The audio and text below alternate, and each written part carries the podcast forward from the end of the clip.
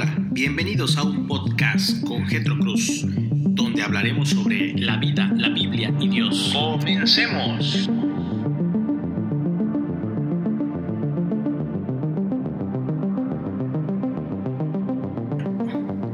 Muy buenas tardes, les saludo desde la ciudad de Chetumal, Quintana Roo el día de hoy, viernes primero de mayo, y vamos a iniciar con esta serie haciendo referencia al matrimonio. El día de hoy quiero platicar con ustedes sobre cuatro crisis que se suscitan en cada matrimonio, pues estas crisis van a atravesarlas ustedes y deben estar bien preparados para pasar victoriosos.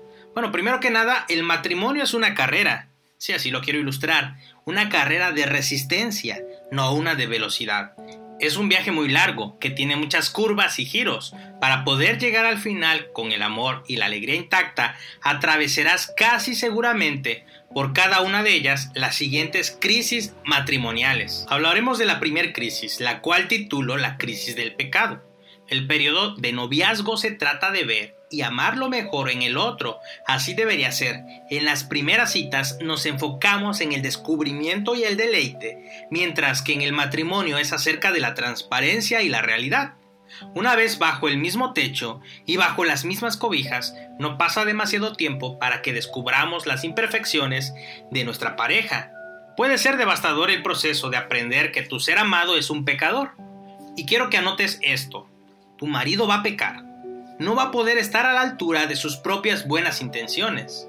Pero anota también esto, tu esposa pecará, ella te amará menos de lo que debería, y amará otras cosas más de lo que debería.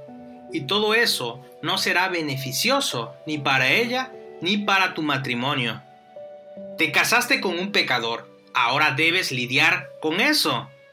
No dejes que el pecado, que deberías saber que ahí estaría, te robe tu gozo o tu compromiso. La Biblia es muy clara cuando dice, por cuanto todos pecaron, están destituidos de la gloria de Dios. Romanos capítulo 3, versículo 23. Todos han pecado y están destituidos de la gloria de Dios. Esta es una realidad. Si ese versículo es cierto, y por supuesto que lo es, entonces tarde o temprano descubrirás que predice con precisión el comportamiento de tu ser querido. Él o ella pecarán, te sentirás decepcionado. Serás herido, pero puedes perdonar. Jesús dijo, si tu hermano peca, repréndelo.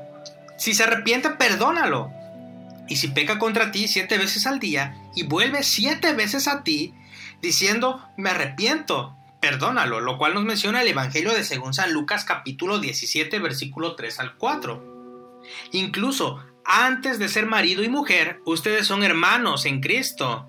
Tu hermano pecará, si se arrepiente, debes perdonarlo. Si él peca contra ti siete veces en el día y viene siete veces diciendo me arrepiento, debes perdonarlo. Si este versículo es teóricamente difícil de obedecer, cuando estás soltero, se convierte en una crisis explosiva cuando se aplica a tu matrimonio. El pecado vendrá. Lo enfrentarás en tu matrimonio. Y para superarlo, debes aprender a perdonar. Crisis número 2. La crisis del conflicto. Durante el noviazgo todo es descubrir y disfrutar lo que tienen en común y de cómo se complementan. Amas la manera en que ella entiende tu sentido del humor. A ti te encanta lo bueno que él es con los pequeños detalles. Así es como debería ser, pero el matrimonio te llevará inevitablemente al reino del conflicto. No hay personas perfectas y no hay parejas perfectas, solo existen los matrimonios compuestos por dos pecadores, en diversas etapas de crecimiento y recuperación. Por lo tanto, habrá conflicto, habrá lugares donde el pecado hará brotar la imperfección, habrá momentos en el que el pecado saldrá a relucir debido a nuevos desafíos, nuevas privaciones y nuevas responsabilidades. No entres en pánico y no comiencen a maltratarse. Esto no es una prueba de que te casaste con la persona equivocada. Esto es solamente una prueba de que tú no eres una persona perfecta. Estás en desarrollo, tu pareja está en desarrollo, por lo tanto el conflicto es inevitable. No dejes que el conflicto que deberías haber anticipado te robe tu fe o amenace tu compromiso. La Biblia dice que el conflicto puede ser algo bueno. Mejor es la reprensión franca que el amor encubierto. Fieles son las heridas del amigo. Proverbios capítulo 27, versículos 5 al 6. La Biblia no es racia al conflicto, más bien reconoce el conflicto en el contexto de una relación amorosa comprometida. Puede servir para refinar y santificar ambas partes. El conflicto revela nuestros ídolos ocultos. Santiago 4 dice, ¿de dónde vienen las guerras y los conflictos entre ustedes? ¿No vienen las pasiones que combaten de sus miembros? Ustedes codician y no tienen, por eso cometen homicidio, son envidiosos y no pueden obtener, por eso combaten y hacen guerra. Versículo 1 y 2. Cuando nos enojamos el uno con el otro, cuando gritamos y cuando golpeamos el suelo con los pies, revelamos cuáles son las cosas que amamos demasiado. Tal vez sea nuestra propia dignidad, quizás sean nuestras posesiones, tal vez sea que hagan las cosas a nuestra manera. Quizás son nuestros hijos, tal vez sea el sexo, tal vez sea nuestra profesión o quizás sea nuestra privacidad. Una cosa es segura, si vives en un ámbito cerrado con otro ser humano por un periodo de tiempo, descubrirás cuál es esa cosa que amas demasiado. Te enojarás, te volverás irracional, molesto y perderás la compostura. Esto puede ser algo bueno. Te dice dónde están los esqueletos ocultos de tu corazón y te muestra dónde excavar. Cuando el conflicto venga, y tenlo por seguro que lo hará, trabajen juntos para descubrir y derribar sus ídolos ocultos. Crisis número 3. La crisis de los niños. Los niños son una bendición del Señor, pero comienzan como una carga sobre el matrimonio. No hay forma de evitarlo y no debería causarnos vergüenza el admitirlo. Los niños son una carga. Son muy demandantes, requieren una atención constante y no pueden ser ignorados.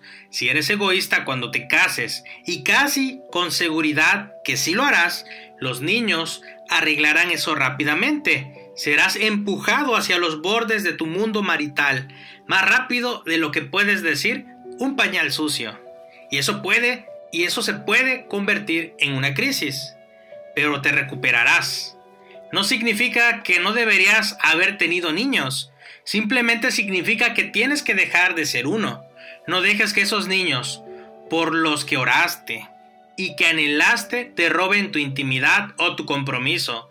Recibe a cualquier niño que el Señor traiga tu matrimonio como un regalo y una bendición de la mano de Dios.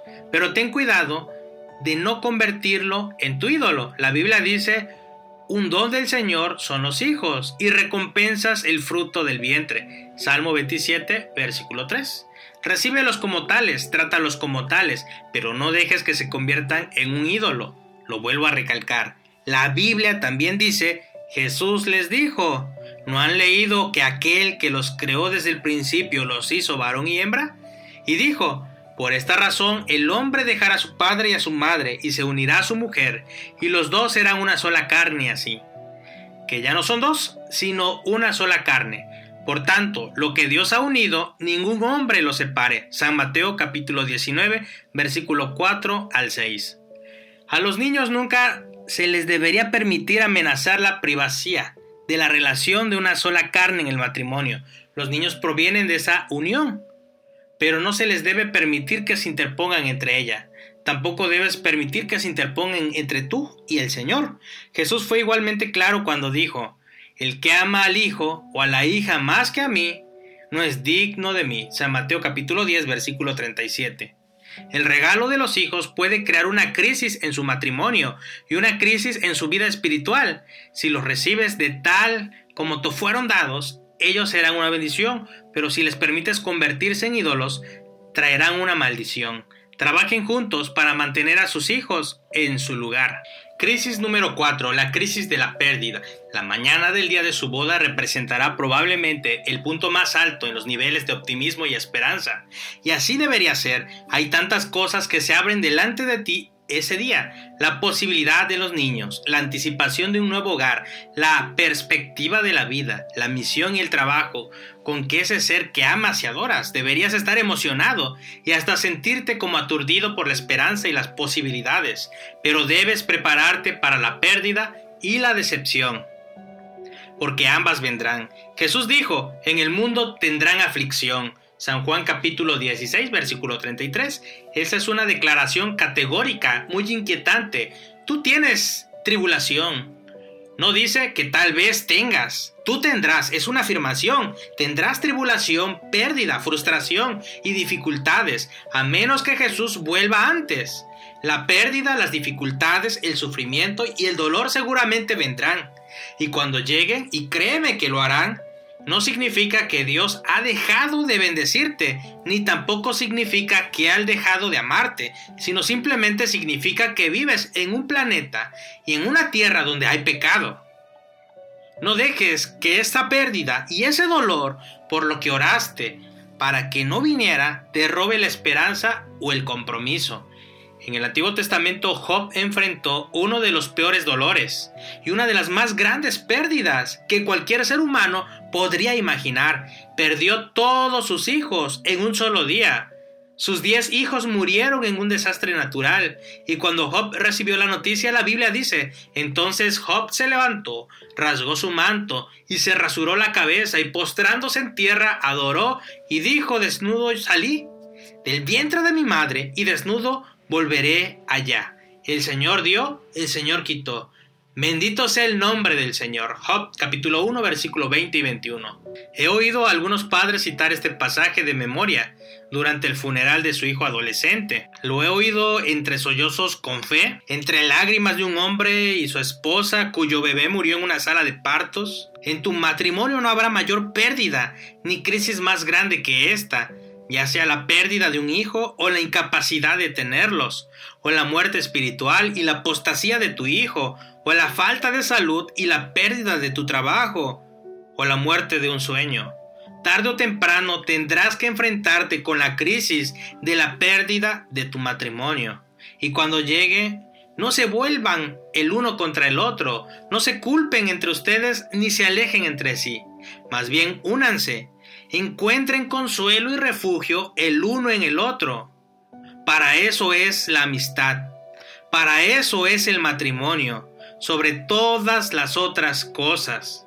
Y si alguien puede prevalecer contra el que está solo, dos resistirán.